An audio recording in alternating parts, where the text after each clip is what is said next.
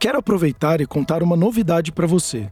Lançamos um portal para você que é profissional da saúde ou gestor monitorar e ajudar no processo de higiene do sono do seu paciente ou do seu colaborador. É só acessar portal.cor.com.br. E para você que não é profissional da saúde, acesse o site www.cor.com.br e conte com os nossos especialistas.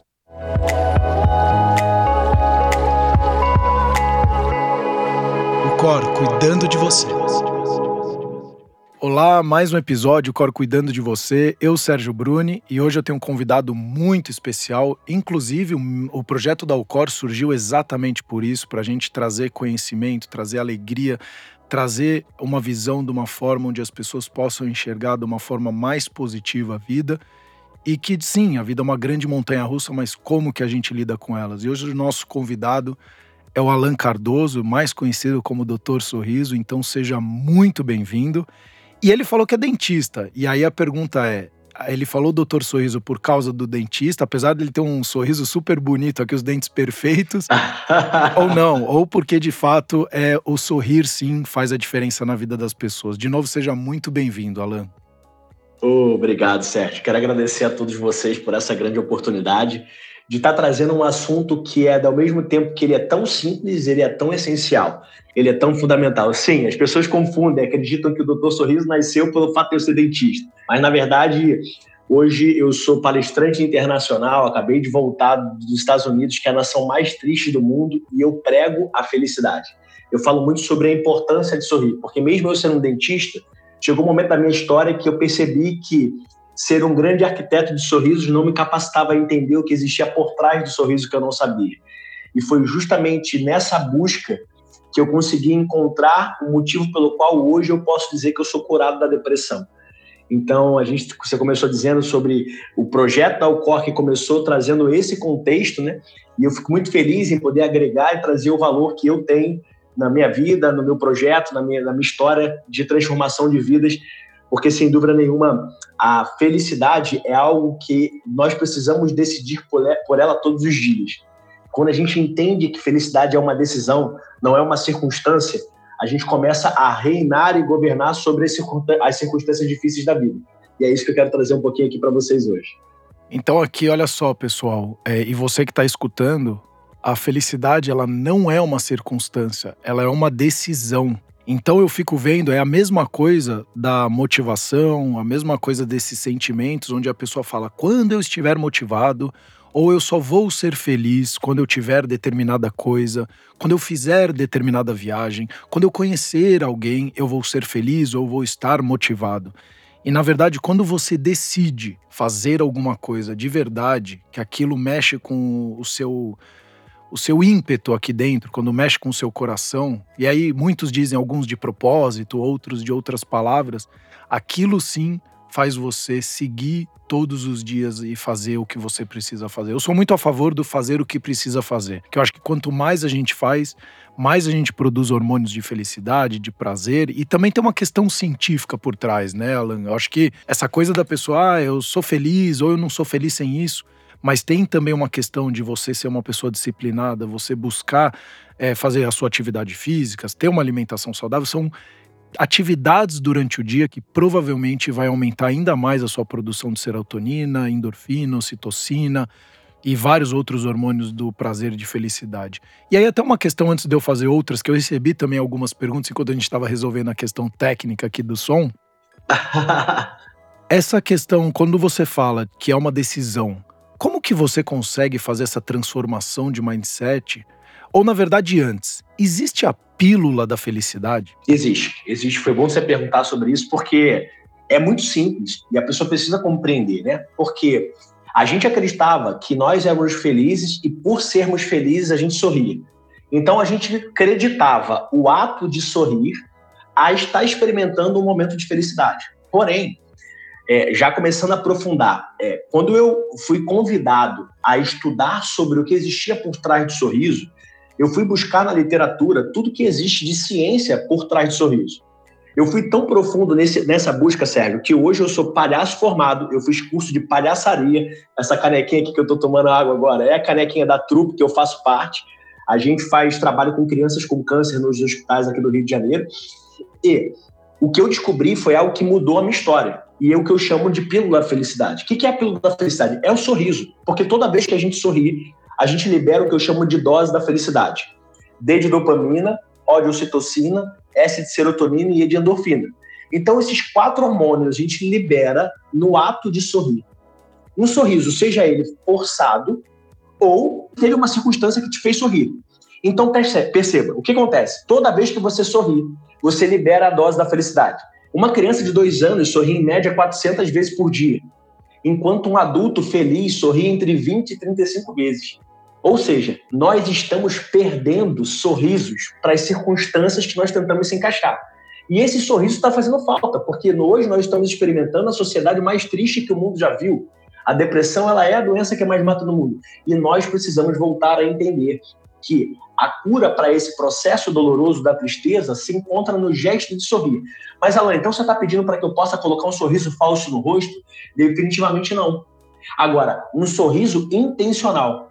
Quando você coloca um sorriso no rosto, mesmo no meio das suas adversidades, você está falando para o seu cérebro o seguinte: olha, eu escolho sorrir no meio da minha tristeza. Eu escolho sorrir no meio da minha dor. Por quê? A minha química corporal, aquilo que acontece dentro do meu corpo, eu decido hoje mudar. Então, a escolha, quando eu falo de pílula da felicidade, a pílula da felicidade ela está no sorriso. Quando a gente escolhe sorrir, apesar das circunstâncias, a gente está mandando uma mensagem para o nosso cérebro seguinte: tem que liberar os hormônios da felicidade. E aí, mesmo no meio da tristeza, mesmo, mesmo no meio da pressão, e aí, Sérgio, eu posso trazer uma infinidade de benefícios para isso. Por quê? Um cérebro estressado, um cérebro ele, que está amargurado, ele está ali com pouquíssima dose de criatividade porque são esses hormônios que vão fazer com que você encontre soluções criativas. Então, os grandes CEOs das empresas, das principais empresas do mundo, eles fazem uma, uma sessão de risoterapia. A risoterapia existe justamente para poder estimular o sorriso para que eles possam ter mais criatividade, porque a criatividade vem do ambiente alegre. A gente é muito mais criativo quando a gente está feliz. Então, quando a gente escolhe sorrir, a gente libera essa química poderosa e a gente muda a nossa realidade. Agora, perceba, a diferença de um sorriso falso para um sorriso intencional, certo? É o seguinte, o sorriso intencional, ele entende que o mundo do lado de fora vai continuar caótico. Continua da mesma maneira. Agora, quem está diferente é você por dentro. Então, você escolhe sorrir, mesmo que nada do lado de fora está te dando motivo para isso. Esse é um sorriso intencional, é a sua escolha. Essa é a pílula da felicidade. Agora, quando você coloca um sorriso no rosto, quando na verdade você está querendo enganar as pessoas porque você está mal por dentro, mas você não quer mostrar para essas pessoas que você está mal, aí o, o, o que acontece é o inverso. Porque ao mesmo tempo que você libera essa dose da felicidade, você, por estar se enganando, sabendo que você está se enganando, você libera uma dose ainda mais alta de cortisol. E aí esse cortisol, de forma muito elevada, vai fazer com que o teu cérebro entre em colapso. Por quê? Peraí, tem os hormônios da felicidade aqui, mas também tem cortisol. O que, que ele tem que experimentar? E você experimenta o vazio. Então, quando você está se enganando, o teu cérebro não consegue compreender qual emoção você precisa sentir. E você fica mais assolado ainda nessa tristeza, nessa angústia, nesse estresse. Então, por isso que, percebe, a mudança de mindset que você falou é algo muito simples.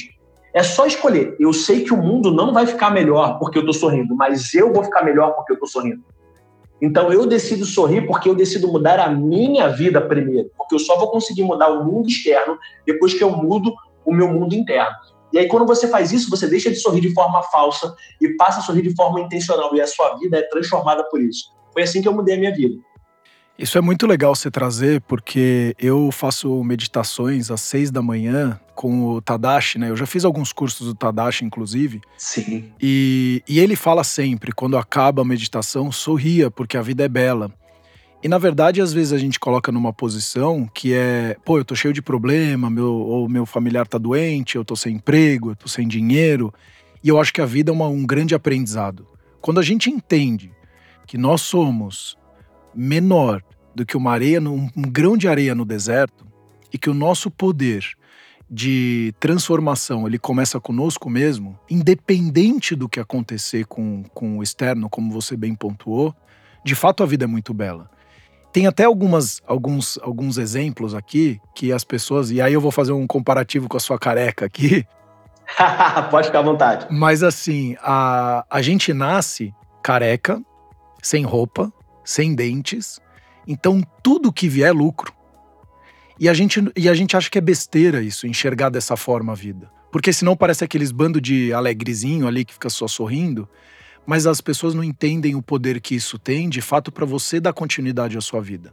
Porque sim, a vida é muito complexa, a vida, a vida é dura, mas se a gente for para um mundo animal, ela é muito mais dura.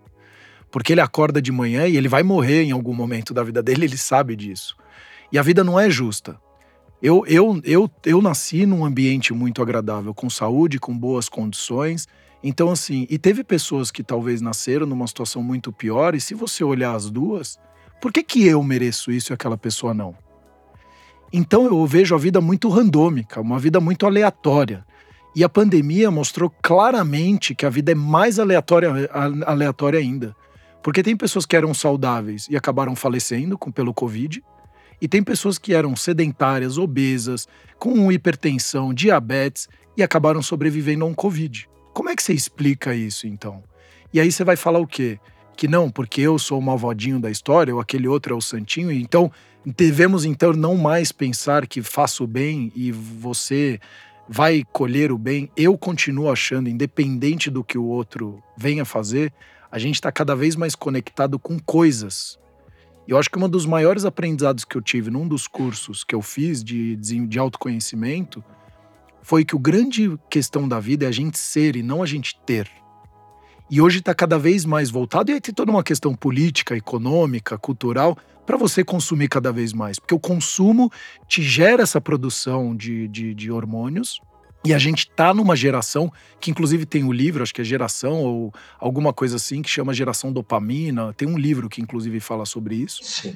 Que fica estimulando a produção de, de, de dopamina para a gente Sim. ter que o tempo inteiro em busca disso. E aí a gente vai para drogas, bebidas, é, pornografia e várias outras questões que potencializam o efeito da dopamina, mas não a dopamina vinda através de alimentação saudável, atividade física e questões mais saudáveis.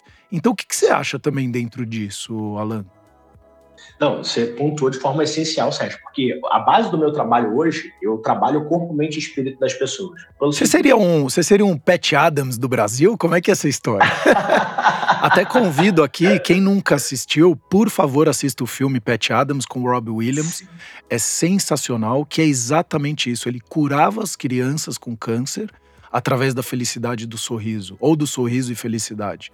Então, e, e, as crianças, eles são seres iluminados, porque eles não têm os, a rigidez da vida como a gente vive, né? E como você mesmo pontou, ou seja, cientificamente comprovado, crianças sorriem, sorriem 400 vezes por dia, a gente 25, 30 vezes por dia. Então, o quanto que elas conseguem, inclusive, passar por situações tão complexas quanto a gente passa, mas de uma forma muito mais leve, né? Com certeza. E até porque, Sérgio, o que acontece é o seguinte: a endorfina, endointerna, morfina, então é o analgésico mais potente que já que existe. Então, quando a gente faz uma criança sorrir, ou a gente faz, ou a, até mesmo a gente escolhe sorrir, a gente está liberando uma química que não tem analgésico no mundo que a gente possa tomar que vai nos, nos ajudar a resolver as nossas dores, inclusive as dores emocionais. Porque quando eu tentei tirar a vida, porque eu sou um, um sobrevivente de uma tentativa de suicídio, né? Quando eu tentei tirar a vida, na verdade, o que eu queria tirar era a dor que tinha dentro de mim.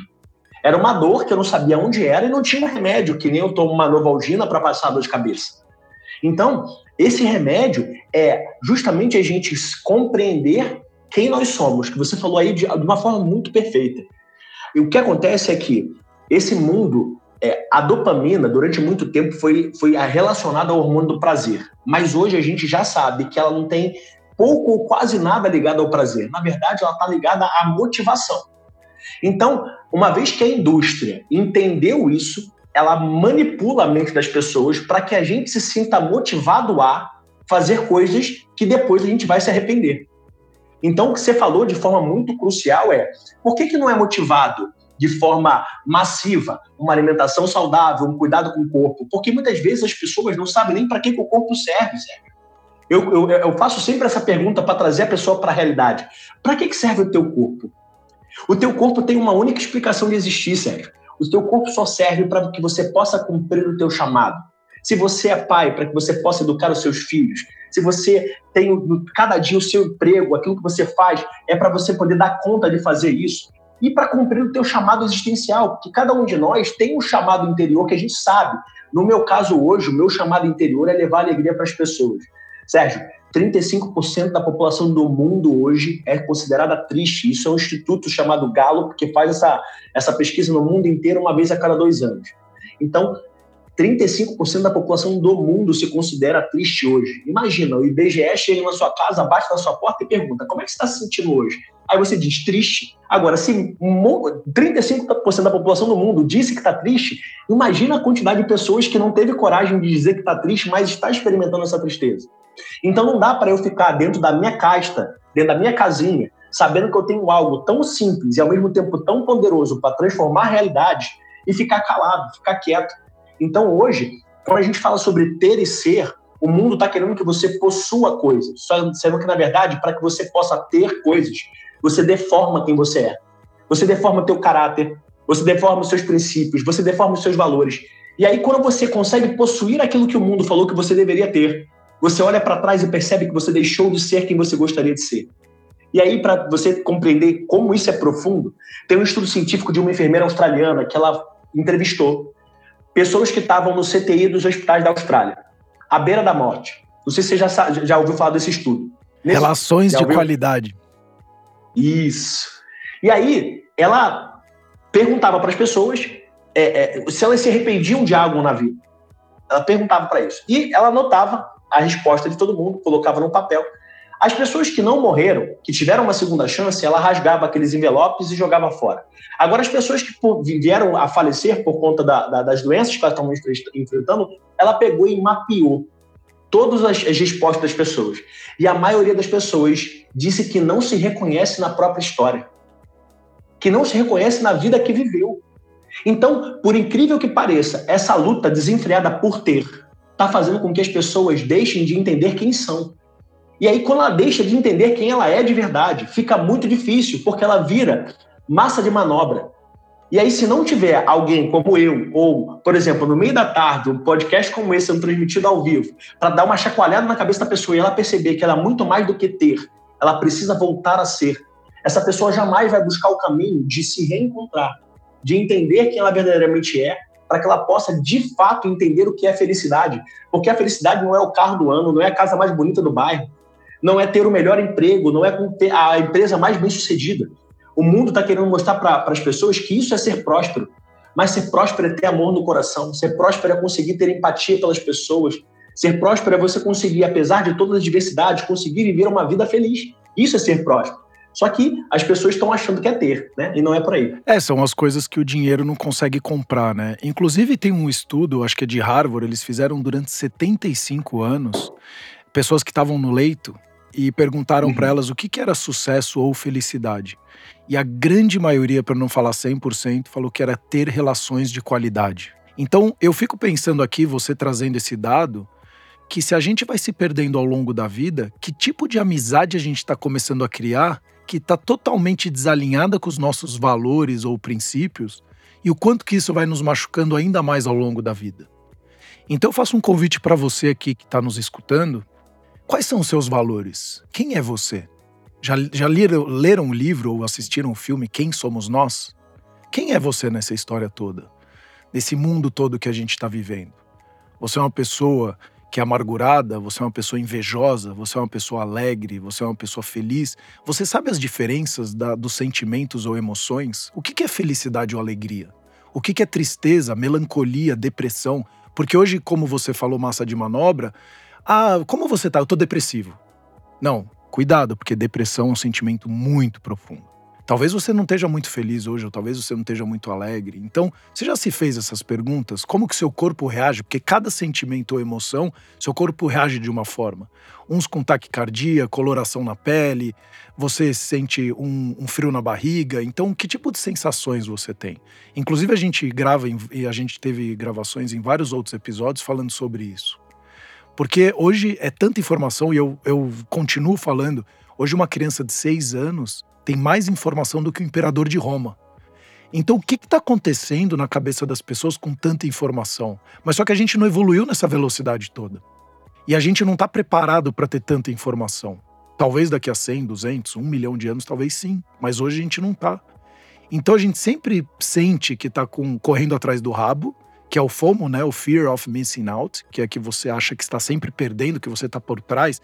Mas somos, continuamos sendo seres humanos. Temos as 24 horas, envelhecendo na velocidade que a gente envelhece, mas hoje a gente quer mudar todo o trajeto da nossa vida. É utilizando de ou suplementação ou artifícios externos para a gente mudar a nossa estética. E hoje eu fico pensando, inclusive, nas questões estéticas, porque foi criado um padrão né, de beleza e hoje as mulheres estão tudo iguais, eu fico vendo. A sobrancelha igual, o afinamento do rosto, do nariz, a boca, tá tudo igual, mas ela. E as pessoas querem ser tratadas individualmente e personalizada. Mas só que você tá ficando igual, todo mundo tá virando bonequinha tipo Barbie linha de produção, mas só que você quer ser tratado de uma forma diferente. Como que você quer ser tratado de uma forma diferente se você está ficando igual a todos? Porque você está de fato se desalinhando com seus valores. E aqui eu não estou julgando ninguém, muito pelo contrário. Porque se o seu valor é comprar o carro do ano, continue indo atrás de comprar o carro do ano. Porque isso é um valor importante para você. Agora, se você tem um valor que é por exemplo, gerar impacto mais na sociedade, mas o seu foco fica todo dia comprando o carro do ano, comprando o carro do ano, o seu vazio só vai aumentando e você não entende o porquê que esse vazio está aumentando. Sendo que você tem saúde, você está sendo realizado profissionalmente, você tem amigos do seu lado e você sente um vazio. Porque eu acredito que tem um desalinhamento muito grande com os valores e princípios, né, Alan? Não, com certeza.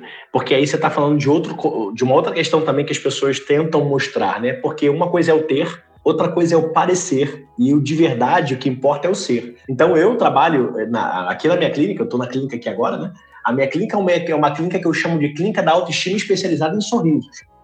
Então, muitas pessoas vêm para cá, ela é, já, já, já foi uma clínica odontológica. Hoje eu falo que é o primeiro centro integrado de saúde e autoestima do mundo, porque aqui a pessoa vem para fazer um clareamento dental, mas antes ela tem uma sessão de clareza de vidro. A pessoa ela vem para poder fazer um botox, mas antes ela vai ter uma sessão sobre identidade, porque não adianta ela querer melhorar o exterior se o interior está uma, uma coisa difícil de enxergar, né? Então a gente precisa ajudar essas pessoas porque a busca por parecer, por quê? Quando você olha para a grama do vizinho, ela está mais verde. E ela sempre vai estar tá mais verde. Por quê? Você sempre vai querer ter aquilo que você não tem, porque você não conhece, não consegue perceber quem você é. Então você vive na busca do ter para poder parecer. Então você quer ter coisas para poder parecer que você tem status, para poder parecer que você é importante. Quando na verdade o que você deveria é simplesmente viver a tua essência. E aí, é, é, Sérgio, eu, respeitando, óbvio que, que todos os tipos de crença, mas aí eu vejo como um papel fundamental o papel da espiritualidade.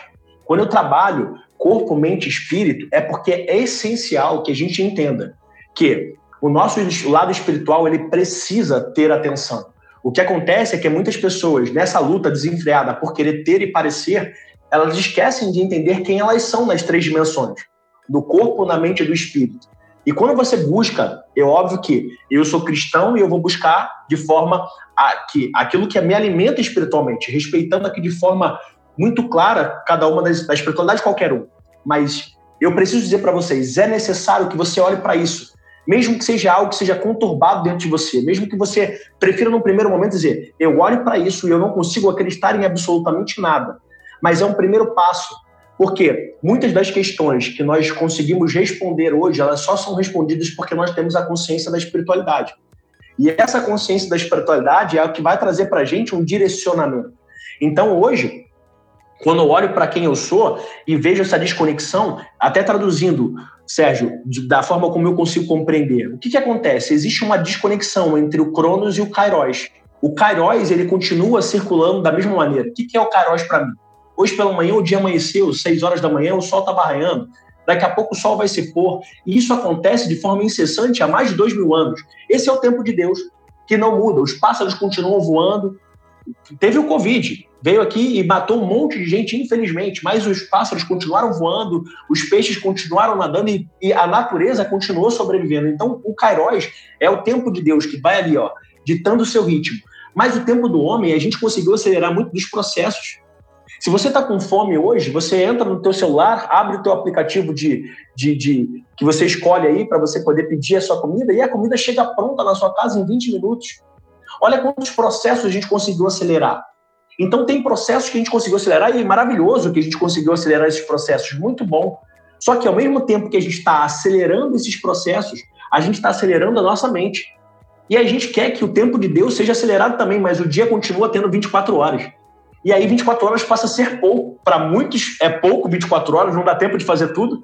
E para muitos também é muito. Parece que o dia está se arrastando, que parece que não termina nunca.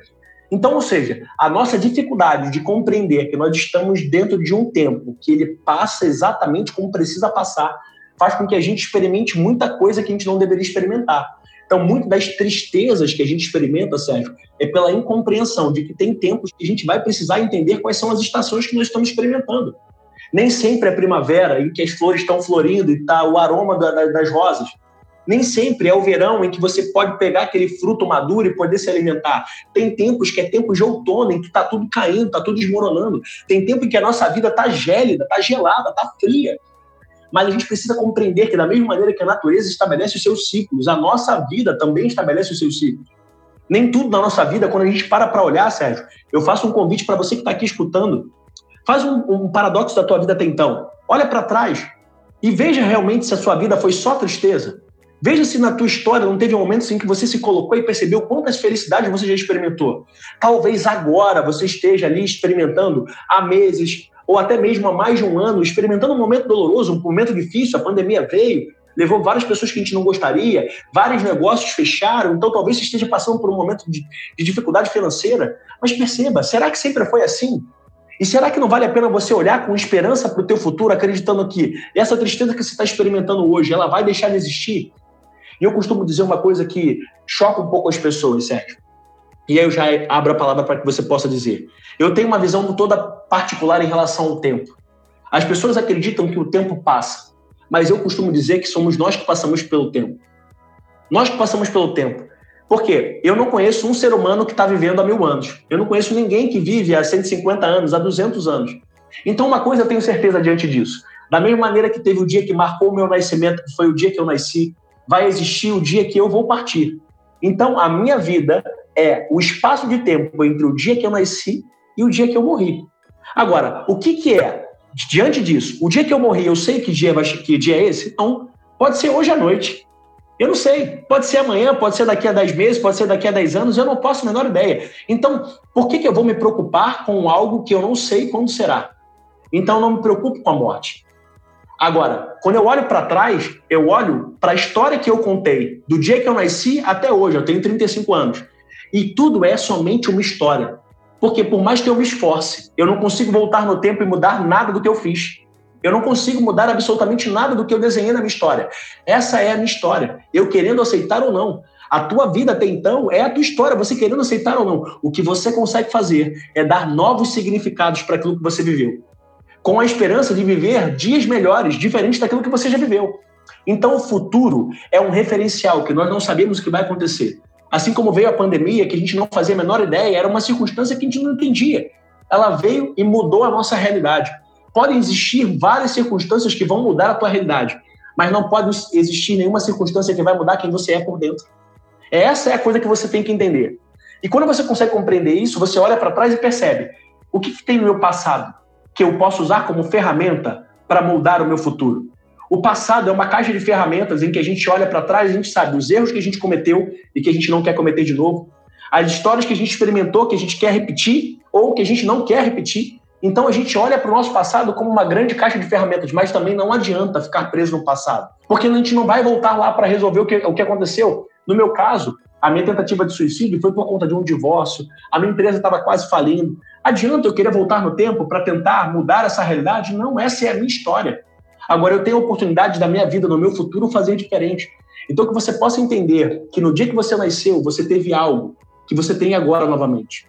Quando você nasceu, o teu pulmão estava colabado, estava juntinho. E dizem que a dor mais forte que o ser humano pode experimentar é a dor do seu pulmão inflando pela primeira vez.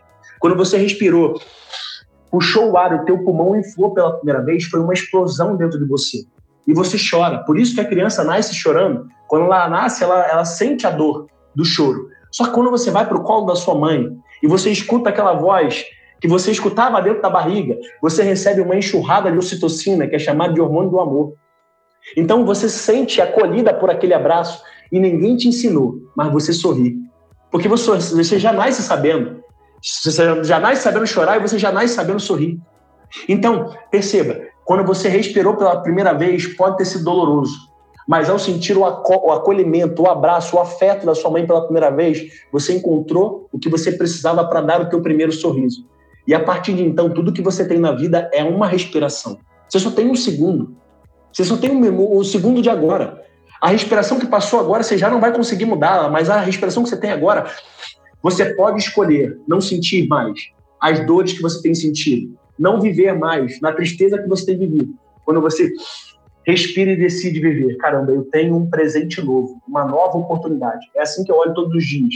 Não adianta me preocupar com amanhã, não adianta eu ficar entristecido pelo ontem porque eu só tenho hoje. É, tem até um documentário que eu acho que chama One Strange Rock, alguma coisa assim, que eles falam da complexidade do oxigênio. Que se a gente soubesse o quão complexo é para criar o oxigênio, a gente respiraria com muito mais carinho. Então, que é o que hoje as pessoas falam: respire fundo, viva o momento presente.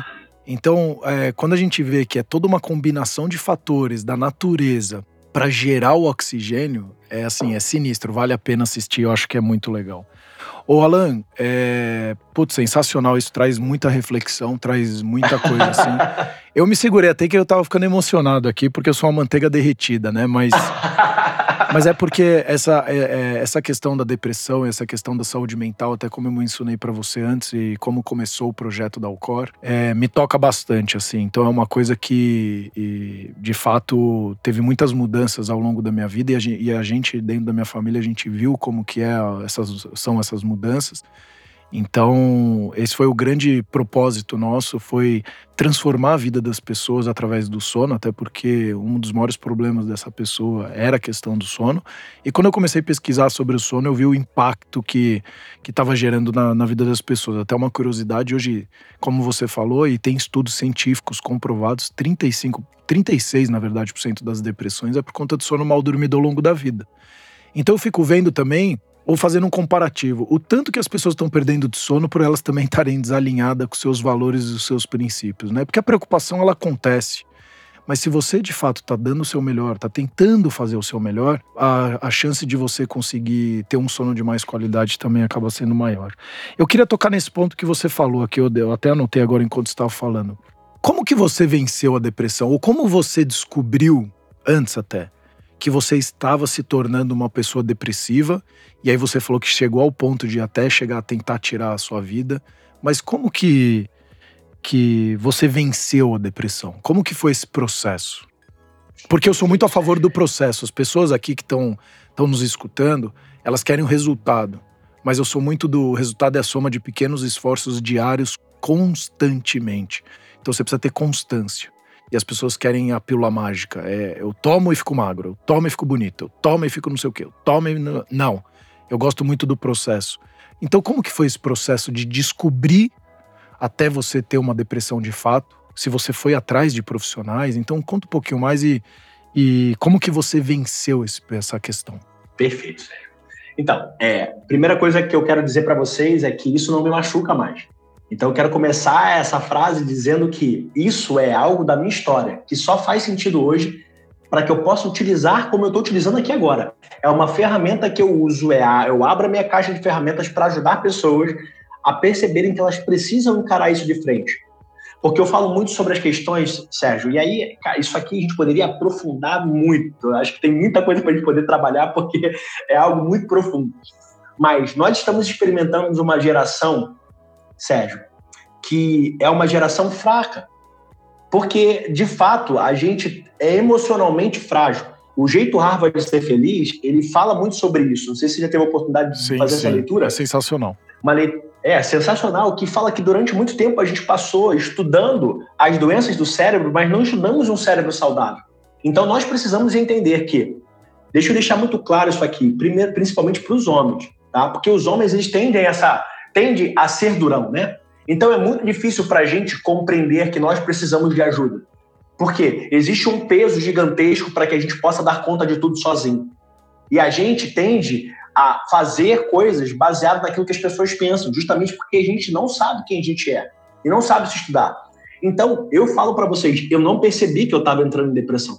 Porque eu acreditava que eu precisava dar conta de tudo. Então eu achava, não, eu estou triste, mas é porque tem muita coisa acontecendo ao mesmo tempo. Então eu fui alimentando isso, me alimentando dessa tristeza. Porque isso é uma outra coisa que eu costumo dizer muito, sério. A tristeza é algo que a gente sente o sabor. É algo que cai na nossa boca. Mas nós não podemos engolir. Porque quando a gente engole a tristeza, ela nos envenena. Então a tristeza é algo que você vai sentir, ela é amarga como fel, você vai sentir o gosto, o sabor amargo. Mas toda vez que você escolhe engolir porque você quer ser o durão, você está envenenando a sua alma aos pouquinhos. Está envenenando sua alma aos pouquinhos. E você está permitindo com que isso se acumule dentro de você. E foi exatamente isso que aconteceu comigo. Foram um acúmulo de situações. Porque ninguém fica depressivo do dia para a noite, gente. A depressão, ela é um processo que demora anos, muitas vezes, para que você possa, de fato, ser diagnosticado. São anos reprimindo os hormônios, são anos passando por processos fisiológicos que vão colocando você nesse estado depressivo. Então, o meu processo, ele foi um processo que talvez seja o processo que você esteja experimentando hoje. Você não, você pode não estar se dando conta de que você está mais entristecido do que feliz, que você está vivendo mais momentos difíceis do que momentos bons e que isso se transformou em algo natural. Mas eu digo para você, não é natural ser triste o tempo inteiro. Não é natural você ser pessimista o tempo inteiro. Não é natural você estar enfrentando a vida com esse pesar todo que você tem enfrentado. Então eu não me dei conta, Sérgio, de que eu estava depressivo. Quando eu me dei conta foi quando eu de fato esbarrei na minha tentativa de suicídio. Eu andei durante um quilômetro no meio dos carros, me jogando nas buzinas de olho fechado. Então, é, e quando eu olho para isso, Sérgio, eu fico pensando assim: o que, que me fez me dar conta? Depois que eu voltei a mim, e me tiraram da rua e me colocaram sentado no meio-fio, eu sentei na calçada e eu falei: o que, que eu acabei de fazer? Porque, na verdade, era óbvio que eu não queria ma me matar. Eu queria matar aquela dor, mas eu não sabia. E, e, perceba, por que, que eu, hoje eu vivo a minha vida e eu, como profissional de desenvolvimento humano, eu hoje me coloco nesse lugar de ajudar pessoas que estão passando por situações delicadas como eu passei? Porque eu mandei mensagem para um monte de gente na época. Eu estou pensando em tirar a vida. Eu estou pensando em tirar a vida. Mandei mensagem para um monte de pessoas e ninguém me respondeu. E olha, perceba, não é porque as pessoas me ignoraram, não. É porque as pessoas não são obrigadas. Ninguém é obrigado a estar tá disponível na hora que você precisa para te dar uma palavra de conforto. É necessário que você viva um processo para dar um stop nesse ciclo de tristeza e definitivamente você passe a viver algo novo na sua vida. Então é um processo, como o Sérgio acabou de falar, é definitivamente isso. Você precisa amar os teus processos. Compreender que talvez hoje você esteja passando um momento difícil, mas que você precisa hoje de, uma, de um apoio, de uma busca por uma terapia, de um psiquiatra. Eu cheguei a um ponto, quando eu tentei tirar minha vida, a primeira coisa que eu fiz, Sérgio, foi ao parar na calçada, eu me dei conta, caramba, eu queria tirar essa dor, eu não queria tirar a vida. Então eu comecei a procurar. Eu comecei a procurar coisas que eu pudesse fazer para que pudesse me ajudar. E aí eu encontrei uma amiga que estava passando, tá, ela estava morando numa casa, uma casa cristã, tá? Num, num lugar. E ela, ela, falou assim: "Não, Deus não abre mão de você, você vai vir para cá agora". Eu falei assim para ela: "Eu não tenho nem o dinheiro da passagem para estar tá aí. Você se vira, você vai vir para cá agora porque Deus não abre mão de você". E eu fui para esse lugar e lá eu fiquei cerca de 20 dias. Fiz dois retiros e dentro desses retiros foi quando eu comecei a voltar a compreender a minha espiritualidade que estava completamente abandonada. Por mais que eu seja, eu sou um cara que eu sou cristão e sou de fato alguém que, que vive a espiritualidade. Mas uma coisa é estar entre viver a espiritualidade, outra coisa está entre ser o ser espiritual que você é. Essa é a dificuldade que eu tinha. E aí foi quando eu re recebi a revelação de que eu era um grande arquiteto de sorrisos, mas eu não conhecia o que existia por trás do sorriso. E aí foi quando eu fui buscar na ciência o porquê que o sorriso é tão importante. E aí foi quando eu descobri a dose da felicidade. E aí foi quando eu comecei a mudar o meu mindset. Então, sério, eu costumo dizer, eu não passei por profissionais. Profissionais que eu passei foi psicólogo, eu não cheguei a ir ao psiquiatra. Mas eu digo, tem muitas pessoas que precisam. Eu não sou contra a psiquiatria de forma alguma. Eu acredito que se não fosse algo tão profundo como foi o meu caso, em que eu fui parar num lugar em que eu fiquei 20 dias isolado do mundo, cuidando de mim, e lá eu pude me reestruturar. Eu consegui sair desse lugar estimulando o sorriso. Eu consegui sair desse lugar mudando meu mindset, mas eu consigo compreender perfeitamente, porque eu ajudo muitas pessoas que estão nesse lugar. do jeito que foi para mim, não vai ser para todo mundo. As pessoas precisam de um acompanhamento, as pessoas precisam de um suporte, as pessoas precisam de pessoas. Então, a tristeza, a solidão que a depressão traz, ela vai tentar te isolar do mundo.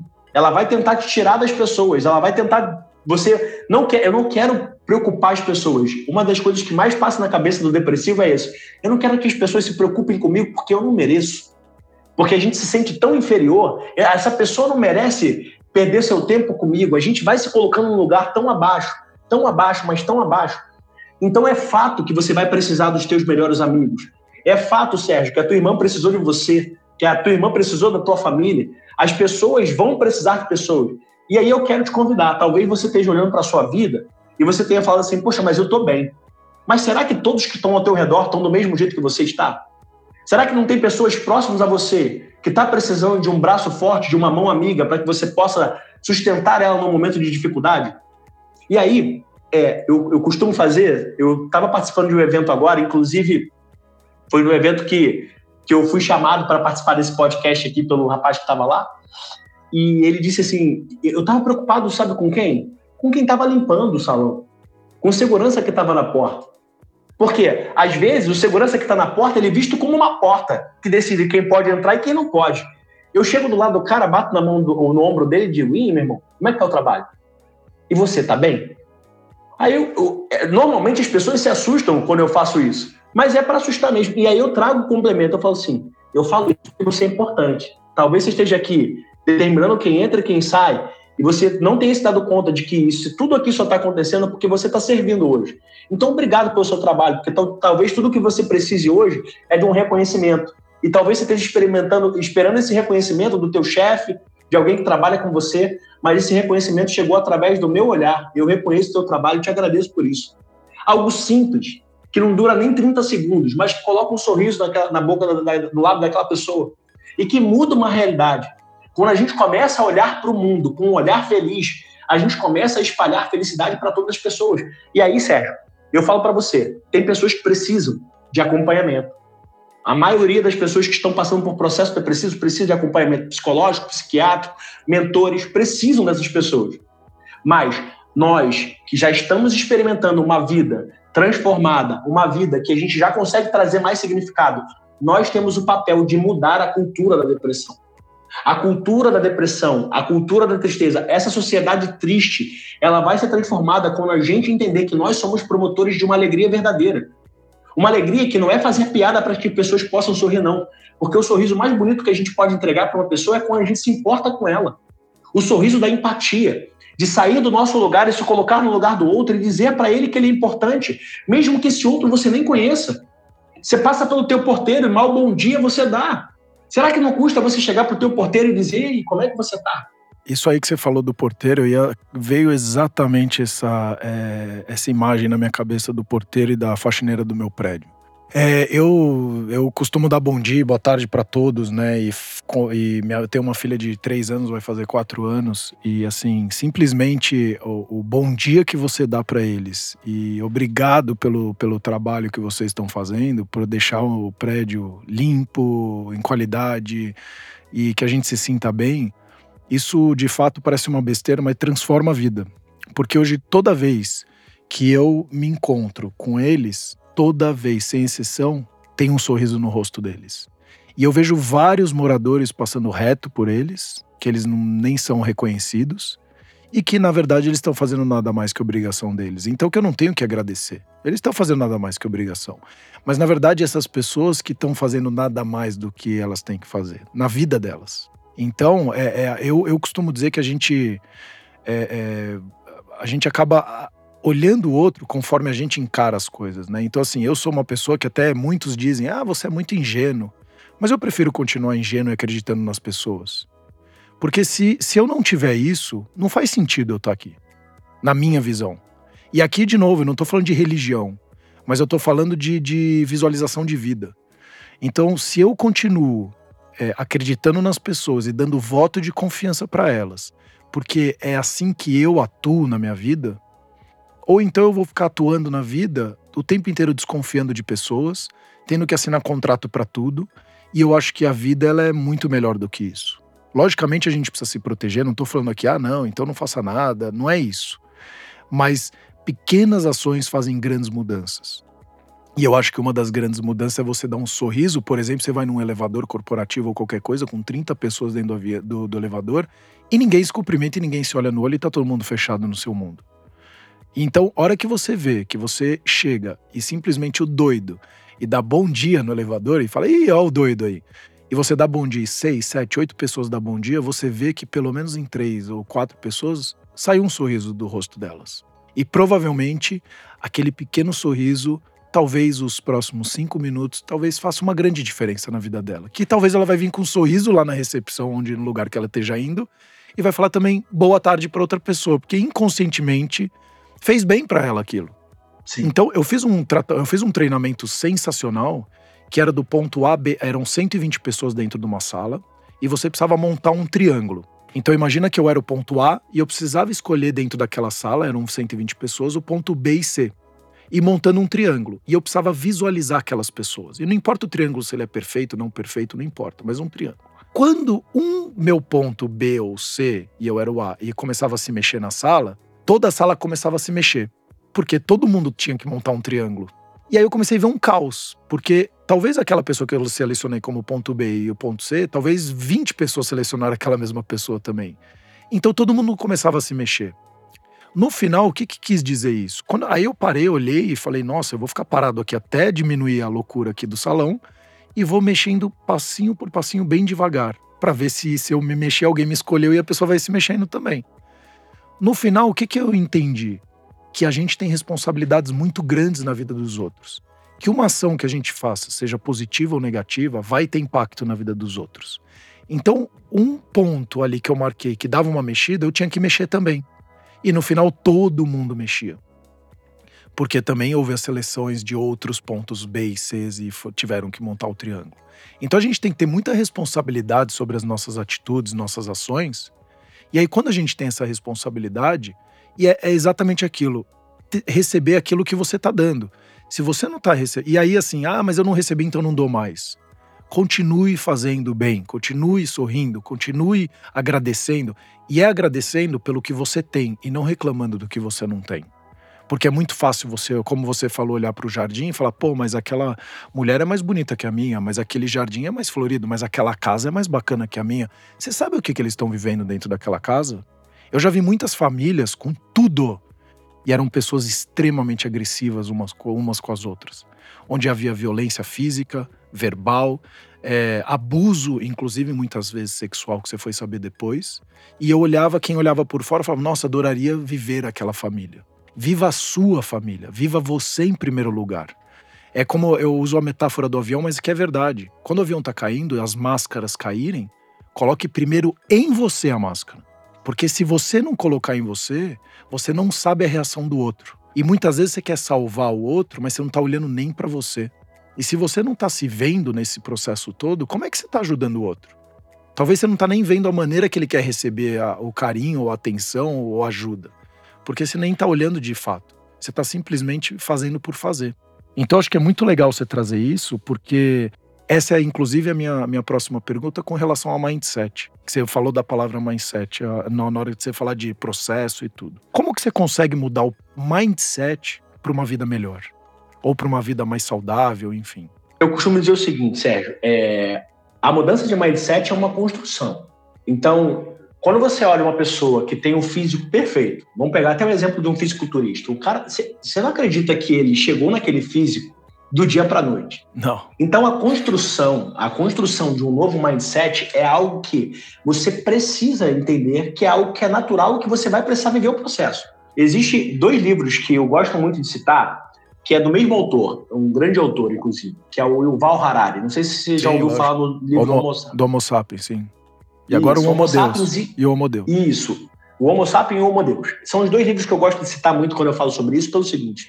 A mudança do mindset, a gente precisa compreender, pegando de uma forma macro, como é que foi o pensamento da humanidade durante a, desde que ela existiu até então. Então, no Homo Sapiens, ele fala que a vida da humanidade ela circundou três situações principais, que são as situações das guerras, a situação das doenças e a situação da fome. E o curioso é que hoje a, a, a quantidade de pessoas que morrem por questões de obesidade já é maior do que as pessoas que morrem por questões de fome. Então, ou seja, o problema de comer demais já é um problema maior do que o problema de não ter o que comer. Isso já mostra que a gente já, se nós fôssemos uma sociedade muito mais empática, a gente já conseguiria ter resolvido o problema da fome, porque a quantidade de alimentos que a gente produz já seria o suficiente para isso. É, então, é, inclusive, como mas... um, exemplo, um exemplo aqui comparativo, um dado, é, pelo menos até pouquíssimos anos atrás, era jogado no CEAGESP de São Paulo 3 toneladas de comida era jogada fora por dia. Por dia. Exato. E pessoas morrendo de fome. Então, ou seja, uma má administração dos recursos faz com que a gente continue tendo pessoas morrendo de fome. Isso já é algo para a gente poder pensar em relação à mudança de mindset. Agora, assim como as questões do, do, das guerras, né? Hoje já se sabe que a quantidade de pessoas que tiram a própria vida é maior do que a quantidade de pessoas somada a todas as guerras que a humanidade está enfrentando hoje. Então, ou seja, a luta do ser humano contra ele mesmo, a gente está perdendo. Ou a gente está perdendo porque a gente está sendo egoísta, querendo comer demais, usando o exemplo da, da fome, ou a gente está perdendo porque nós estamos sucumbindo para a tristeza, para a nossa batalha interna. Nós não estamos conseguindo mudar o mindset. E aí mostra a importância disso. Já no livro Homo Deus, ele diz que as três principais questões da humanidade para o futuro é eternidade, eternidade, santidade Eternidade santidade falta uma, que daqui a pouco vai me vir. Mas no sentido de que nós precisamos entender que a eternidade é uma busca. É uma busca. Quando você olha para a mulher que chega aqui na clínica e quer ter o rosto eternamente saudável, eternamente jovem, aliás, eternamente jovem, já é uma grande busca pela eternidade. A santidade, ela é um mindset que você vai precisar mudar, porque a santidade, ela é o oposto do egocentrismo. Pode ser justiça? Não, não é justiça. É, é santidade, eternidade e vai vir daqui a pouco. Não é justiça. Mas o que eu quero dizer é o seguinte: a gente vai precisar mudar o mindset. E a gente vai precisar entender, e aí eu acho que é a grande mudança que a humanidade já está experimentando, Sérgio. É, eu, eu percebo que é um processo, é uma mudança, mas sai do nosso umbigo, né? Então, o grande problema que eu acho que a gente experimenta hoje é, é que a gente está vivendo uma, cidade, uma, uma, sociedade extremamente egóica. Né? O ego tem colocado o ser humano no centro. Existe algo que eu costumo dar como exemplo sempre, não sei se você já ouviu falar sobre as sete faculdades humanas. Não. As sete faculdades humanas são o seguinte: a primeira faculdade humana é o senso comum. O que é senso comum, Sérgio? É senso comum de que agora nós estamos fazendo uma live pelo perfil da Alcor. É senso comum, não só para a gente que está fazendo a live, mas como para todos aqueles que estão nos acompanhando aqui agora e estão nos ouvindo através do podcast. Então é um senso comum. É algo que a gente não discute, é algo que a gente enxerga. A gente consegue enxergar. Agora, o segundo, a segunda faculdade humana é o ponto de vista. Aí já começa a diferenciar as coisas. Por quê? Eu estou aqui agora e eu tenho um ponto de vista. Porque eu estou aqui no meu ambiente e eu sei o que está atrás desse, desse celular. Eu sei o que está atrás, mas você não.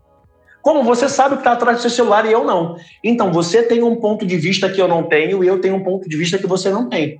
Aí mora as grandes discussões da humanidade. Porque as pessoas ficam discutindo por pontos de vista, mas, na verdade, ponto de vista, cada um tem o seu, que é a razão. A razão é o ponto de vista. Não existe o dono da razão. Você tem a sua razão e eu tenho a minha, porque eu enxergo a vida de uma maneira, você enxerga de outra. Como a gente resolve o problema do ponto de vista? Exige um esforço de sair do lugar que eu estou e me colocar no lugar que você está então eu vou precisar sair de onde eu estou para colocar onde você está para conseguir enxergar como você enxerga. E ainda assim, eu não vou conseguir ter exatamente a tua percepção. Sabe por quê? O nosso olhar é carregado das nossas experiências. Eu estou olhando para esse ponto de vista e ainda carregado das minhas experiências.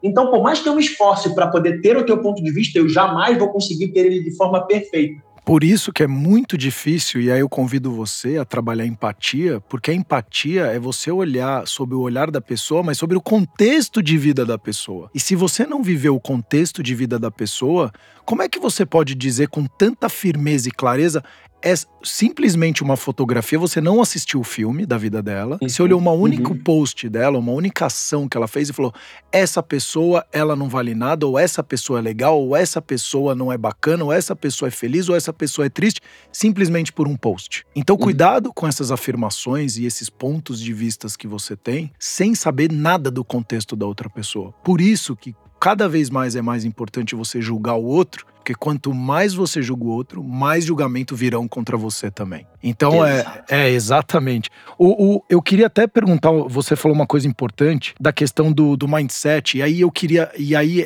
esse, essa chave, esse shift, quais as lições que você teve dos momentos mais difíceis da sua vida, ou que deixaram da sua vida, Quais foram essas lições? Porque a gente fala de mindset, falamos de depressão, falamos de um momento delicado. Como que você conseguiu mudar é, é, essa visão sobre o, a, a, situação que você estava passando? Mas o que que o momento difícil, já que a gente também está falando de processo, te ensinou na sua vida? Só vou concluir, Sérgio, as sete faculdades. E aí eu vou ah, encerrar desculpa, com isso, perfeito. tá? Não, não, de forma alguma, de forma alguma. Que vai fazer todo, todo é. sentido, porque vai ajudar para explicar o, que, o, o, como que eu mudei o meu mindset e como o meu, meu, meu mindset, como eu consegui, de fato, ter um processo que mudou a minha vida. Da seguinte forma, a terceira faculdade humana, é a primeira é a razão, o senso comum, a segunda é a razão, a terceira é a vontade. A, a, a vontade não, a concupiscência, perdão, a concupiscência. Aí a palavra fica difícil, porque a concupiscência é o desejo da carne, é o desejo humano.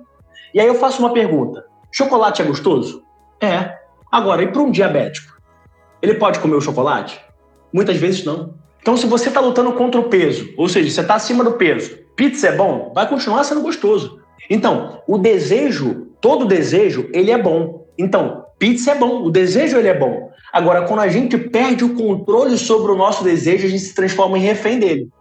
Então, quando a maior, a maior parte da humanidade está presa, ou na luta pela razão, querendo ter o seu ponto de vista sempre ser superior ao das pessoas, ou buscando se render aos desejos porque não consegue controlá-los. E aí, quando eu coloco isso numa analogia de cavalos, imagina que as sete faculdades são sete cavalos. O primeiro cavalo, imagina que eles estão dispostos de uma forma de um triângulo. Existe um quarto cavalo que está no centro e os outros cavalos estão para trás, dispostos como dessa, se fosse da um forma como um triângulo. pinos de boliche, assim, né? Lá na, na ponta. Um pinos de frente. boliche, exatamente. Na ponta tem um cavalo. Que quarto cavalo é esse? É a vontade. Daí existe a força, o termo força de vontade. Por quê? A força de vontade é o cavalo que vai trazer direcionamento para a tua vida, é o cavalo da vontade. Agora, se você está alimentando os três primeiros cavalos de forma absurda, ou seja, os teus desejos, você sempre está querendo cumprir os seus desejos, porque o ser humano não, não existe a possibilidade na mente humana de perder.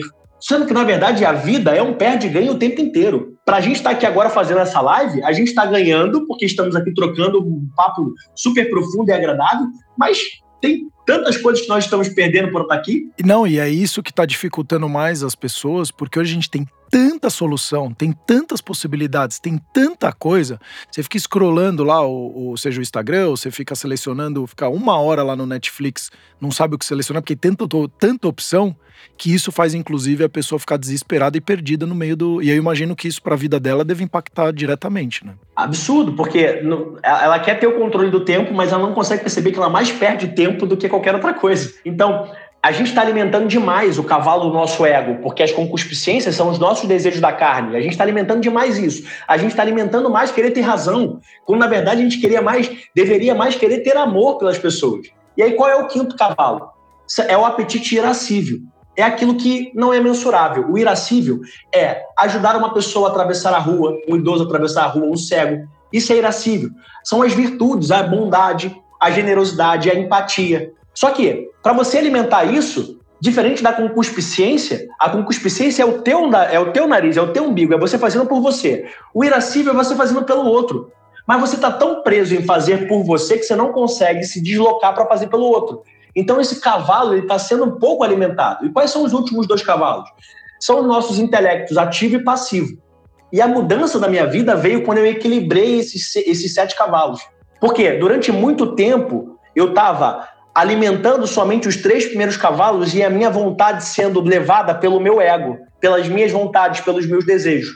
Agora, quando eu fui estudar, quando eu fui ler, quando eu fui fazer cursos. Então, não adianta você acreditar que a mudança que você quer vai vir no instalar de um dedo.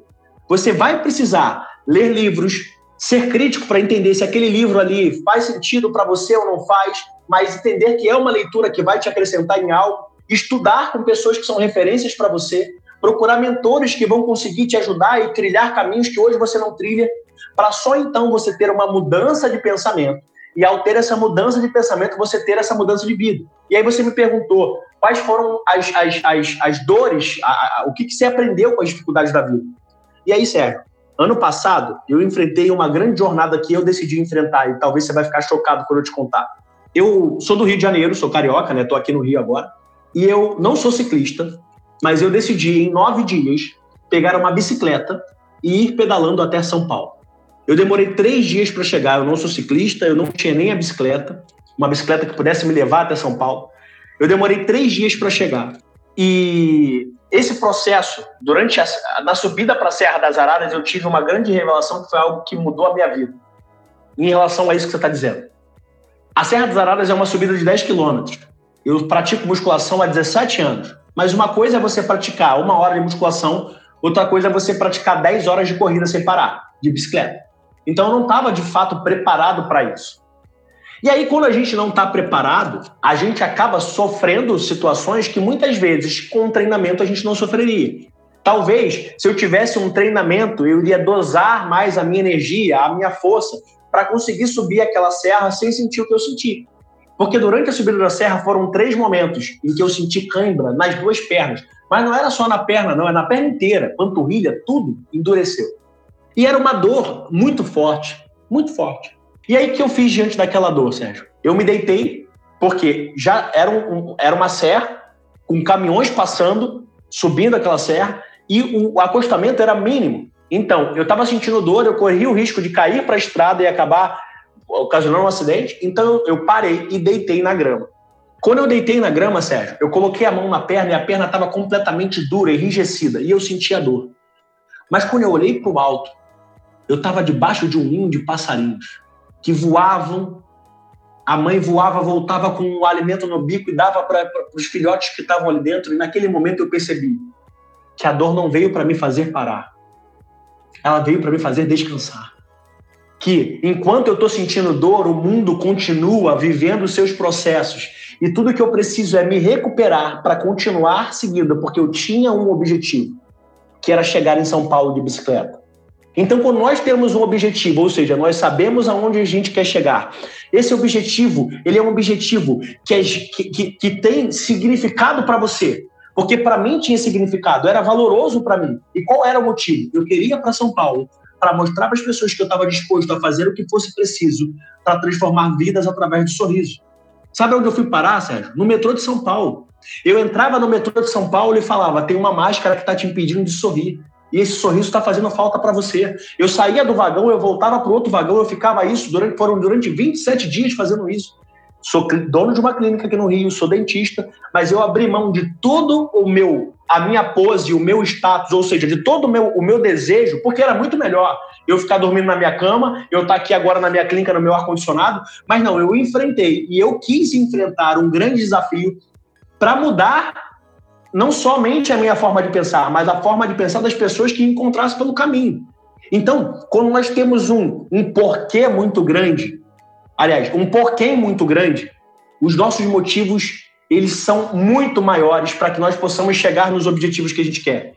Então, é, um grande aprendizado que eu tive na vida, eu poderia citar vários dentro dessa mudança de mindset, mas aquela dor que eu senti no dia que eu tentei tirar minha vida, Sérgio, eu hoje compreendo perfeitamente que não foi uma dor que veio para me parar nem parar minha trajetória. Ela foi uma dor que veio somente para me dizer: Ei, Alan, descansa, você está cansado. Você precisa parar, refletir.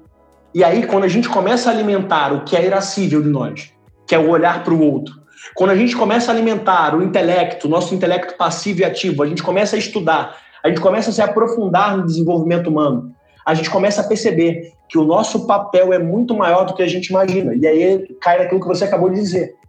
Nós estamos sendo observados por pessoas que a gente nem imagina. Tem um monte de pessoas que estão somente nos observando, você, mas talvez você fale assim, mas eu sim. Você tem pessoas que estão te observando. E um simples gesto de mudança na sua vida vai ocasionar uma cascata de mudança na vida das pessoas.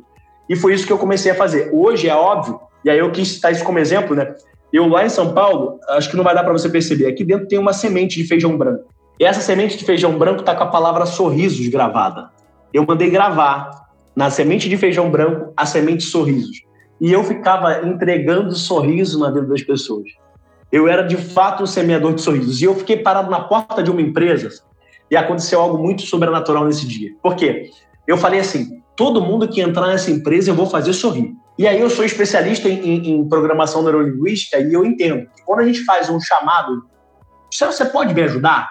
Toda vez que você pede uma ajuda para a pessoa, a gente ativa um sistema no nosso cérebro que todo mundo vai tentar ajudar. Você quer ajudar as pessoas porque existe um desejo dentro de você por ser bom. Então eu fiquei parado na frente daquela empresa e eu falava: Você pode me dar uma ajuda? Aí a pessoa falava: Pois não. E ela pensava: Não, você vai perguntar onde é tal lugar, como faz para chegar em tal lugar? Eu pedia para a pessoa: Você pode me dar um sorriso? Aí a pessoa se assustava assim e aí colocava um sorriso no rosto e entrava para a empresa sorrindo.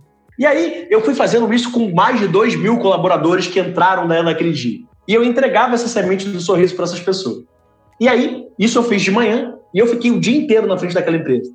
Quando chegou de tarde, um cara saiu e percebeu que eu estava lá, ele estava indo para almoçar e ele veio me parar e falou assim: Cara, eu quero te agradecer. eu quero te agradecer.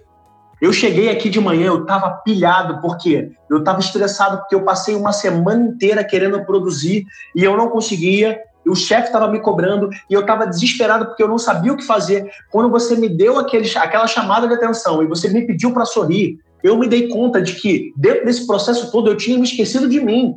E quando eu sorri, entrei dentro da empresa sorrindo, você me fez uma reflexão tão profunda que eu tive o dia mais produtivo da minha história aqui na empresa. E o que eu não produzi a semana inteira, eu produzi só nessa manhã. E eu queria te agradecer por isso. Não para. Não para. E aí eu falei, cara, olha o poder que um simples sorriso tem. Que um simples sorriso tem. Então é óbvio que eu não estou convidando ninguém a pegar uma bicicleta e sair pedalando que nem um maluco, que nem eu fiz. Mas dentro da tua simplicidade, que você possa perceber que são mudanças simples que você faz que vai mudar a vida das pessoas. Então, o processo que eu de fato descobri e que mudou a minha vida é que a dor, ela é um processo fisiológico que passa. Seja ela sentimental, emocional, física, nós precisamos simplesmente entender o que, que nós precisamos fazer para cuidar dessa dor. E ao cuidar dessa dor, permitir com que o aprendizado aconteça e que toda a dor curada é uma oportunidade que a gente tem de ajudar pessoas. Por que, que eu hoje consigo ajudar muitas pessoas que estão tristes? Porque um dia eu já bebi dessa dor. Por que, que eu consigo ajudar pessoas depressivas? Porque um dia eu já experimentei dessa dor. E hoje, curado dessa dor, sabendo como sair desse lugar, eu consigo ajudar pessoas. E é a forma como eu me coloco hoje. Então era isso que eu queria dizer. Putz, Alan, muito, muito legal. Assim, é, várias, acho que vários ensinamentos aqui para como a gente é, é, encarar um pouco do nosso dia a dia. Saber que ah, os problemas vão existir e que de fato é como que a gente enxerga esses problemas. É como um grande aprendizado, que eu coloco que a, a vida é uma grande escola, é o lifelong learning. A gente vai ser um, um aprendizado eterno enquanto a gente estiver aqui nesse, nesse mundão. E como que você está levando a sua vida? Você está levando como um grande aprendizado ou você fica se martirizando aí se é o purgatório, você ficar se batendo o dia inteiro e falando, não, porque eu errei nisso, eu errei naquilo.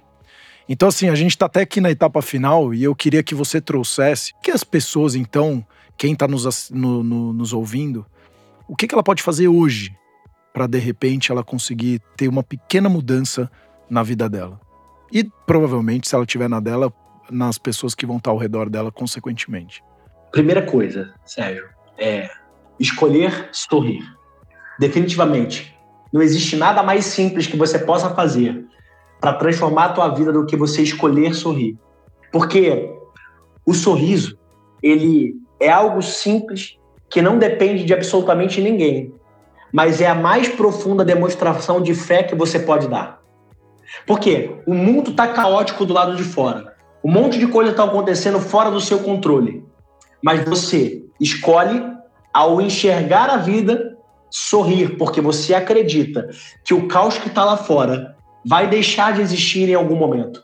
Então, o sorriso é esperança. Quando você sorri, sabendo que a vida está caótica, você tem um sorriso de esperança, porque você acredita que os seus olhos não conseguem enxergar, mas você tem a plena convicção de que um dia aquela dor vai passar. Então, é curioso, Hoje, eu tenho um, um hábito natural meu. Todos os dias pela manhã, quando eu acordo, a primeira coisa que eu faço antes mesmo de abrir os olhos é sorrir. Eu tenho esse hábito. Acordei. Antes mesmo de abrir os olhos, eu agradeço e falo obrigado, com um sorriso no rosto. O sorriso, ele é um gesto simples que pode transformar a vida de milhares de pessoas. E eu sei que essa é a arma mais poderosa que a gente tem contra a tristeza. Quando a gente escolhe sorrir mesmo no meio do caos, a gente se permite experimentar essa grande química da felicidade que eu falo tanto para vocês aqui. Essa química poderosa que vai te ajudar a... Eu poderia trazer aqui profundamente a ciência por trás do sorriso, Sérgio. Porque quando a gente sorri, a gente fica mais criativo. Pessoas que sorriem vivem mais. Existe um estudo que mostra que as pessoas que sorriem, elas vivem mais tempo. Foi feito um estudo com os jogadores de beisebol americano, aqueles que, que, que colocam um sorriso no rosto, nas fotos, eles viveram cerca de 14 anos a mais do que aqueles que não eram acostumados a sorrir. Então, ou seja, um simples sorriso vai te ajudar a viver mais, a ver a vida de uma forma positiva. E quando você começa a sorrir todas as manhãs, porque é o que eu falo, Sérgio, não existe mágica. O que existe são processos. Quando você escolhe sorrir todas as manhãs, você vai perceber porque o nosso cérebro, ele é um cérebro, ele é altamente ensinável. Ele aprende tudo que você coloca nele. Quando você coloca no seu cérebro pela manhã a mensagem do sorriso, acordei, sorri. Você está mandando uma mensagem para o teu cérebro de que durante aquele dia você quer voltar a sorrir. Por quê? Dentro do sistema dopaminérgico, como a gente já chegou a falar sobre isso, a dopamina é a motivação. Então, se você, se o que te motiva a levantar é o trabalho, é porque você está preocupado, porque tem um monte de coisa para resolver. Qual é o teu motivo para levantar? São as preocupações. Então, o que, que o teu cérebro vai mostrar durante o dia para você? Preocupações. O tempo inteiro vai te mostrar motivos para estar preocupado. Agora, se antes de você se colocar uma preocupação na cabeça, você coloca um sorriso no rosto e decide agradecer, o que, que você mandou para o teu cérebro? Um motivo para agradecer. Você está vivo, você acordou mais um dia. Então, o que, que teu cérebro vai te dar durante o dia? Motivos para agradecer, motivos para sorrir. E quando você menos perceber, você está vivendo uma vida muito mais leve, muito mais agradável, porque você decidiu não ser mais um refém das circunstâncias, mas colocar um sorriso no rosto e experimentar a alegria verdadeira. Que a alegria verdadeira ela é uma escolha, ela não é uma circunstância. A alegria verdadeira é uma decisão. E quando você decide sorrir, todos os dias, eu tenho certeza de que dia após dia você vai vir e falar assim: caramba, aquele careca naquele dia falou que era simplesmente começar o dia sorrindo. E desde que eu fiz isso, a minha vida melhorou. Eu tenho certeza que você vai, você vai poder me trazer esse testemunho depois, para poder me mostrar o quanto esse método faz sentido na vida das pessoas. Puta, sensacional, Alan. Muito, muito obrigado. É, então eu faço um convite é, para você que está nos escutando. Dá um sorriso agora. Eu estou dando aqui um sorriso. É, tô dando pro Alan que ele também tá dando um belo de um sorriso, então sorria, que isso vai fazer uma grande diferença. E aonde as pessoas podem te encontrar, Alan? Como é que elas podem entrar em contato com você? Então, hoje o meu Instagram é arroba o doutor sorriso, mas não é DR não, é, escreve doutor mesmo, arroba o doutor sorriso, tá? Essa é a forma de você me encontrar na internet e lá na minha bio tem todos os links, meus e-mails, telefone da minha equipe e tal. Porque hoje eu sou palestrante, eu tenho um trabalho, eu tenho um método que eu desenvolvi, que é o método GPS, que é o Guia para Sorrir. É um guia para sorrir. Então, eu ajudo pessoas que estão perdidas a encontrarem significado da vida, trabalhando corpo, mente e espírito. Então, dentro desse método, é o método que eu faço. A minha imersão é baseada nesse método, tem uma imersão de três dias que é baseada nesse método. É, a minha mentoria individual é baseada em ajudar pessoas a encontrar sentido na vida, porque quando a gente pega um GPS, o que, que a gente faz no GPS? A gente ligou, Direciona. a gente está pegando. É, a gente quer uma rota, exatamente. A gente está perdido e a gente quer uma rota. Mas antes da gente ter essa rota, o GPS primeiro mostra onde você está. Ele mapeia para dizer, você está aqui. Depois ele abre lá o espaço para você colocar onde você quer chegar. E aí você, quando você coloca, ele te ajuda a sair de onde você está e chegar onde você quer chegar. Então, o que eu faço com as pessoas através desse método é ajudar pessoas que estão perdidas na vida, tristes, amarguradas, entristecidas, depressivas, a saberem onde estão, a identificarem qual é o seu redor, as mudanças que elas vão precisar fazer para sair de onde ela está e chegar onde ela quer chegar. Então, eu ajudo ela a sonhar, a identificar qual é esse lugar, esse porquê, esse lugar que ela quer estar. Então, isso é o que eu faço nas minhas palestras palestras corporativas, eu faço palestras para as empresas, já palestrei para as Forças Armadas, agora por conta da pandemia, é, a maior parte do, do, recurso de um quartel está sendo para os recursos humanos, assistência social, porque nunca teve antes tanto suicídio dentro dos quartéis brasileiros como agora. Porque os soldados, os nossos queridos, não, não saberam mais lidar com a sua própria família. Eles ficaram dentro de casa, não foram para o quartel, e quando ia para o quartel, eles viam um grande desespero. Então, fui chamado pelas Forças Armadas, de grandes empresas.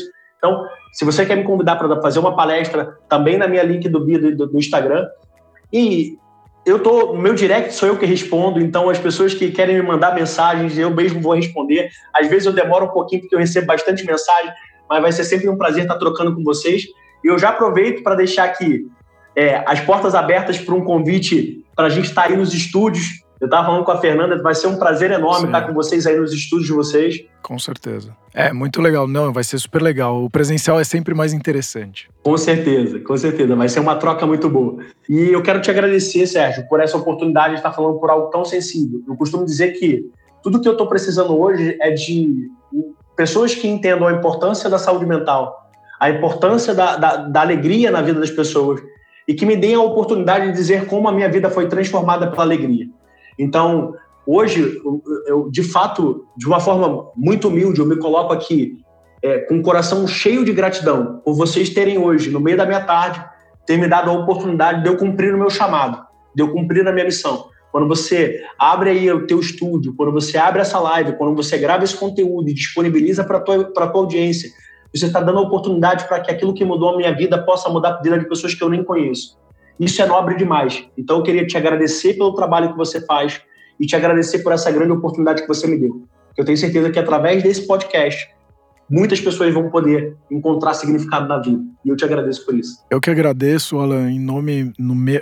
particularmente eu como Sérgio e também em nome da empresa da Alcor. É, de fato, o nosso grande objetivo é fazer uma, uma sociedade mais produtiva e saudável, e hoje através do sono também. Então, com certeza, você ter uma vida um pouco mais alegre, um pouco mais leve, vai te ajudar na hora de dormir. É, convido as pessoas também a entrarem nas, no, no, seguirem o nosso canal, o Cor Cuidando de Você, nas principais plataformas de podcast. E a gente também faz todo um trabalho para o corporativo, para profissionais da saúde. A gente disponibiliza um software que a gente consegue ter uma análise em tempo real da qualidade de sono das pessoas e aumentar a produtividade delas, redução de custo, enfim, através do sono. Então, é um trabalho muito legal. Alan, de novo, muito, muito obrigado. Um, uma gratidão minha, um prazer é meu. E que a gente mantenha contato para a gente fazer futuras gravações ou a gente se conhecer também, que vai ser um grande prazer. Então, até os próximos episódios, o Cor cuidando de você.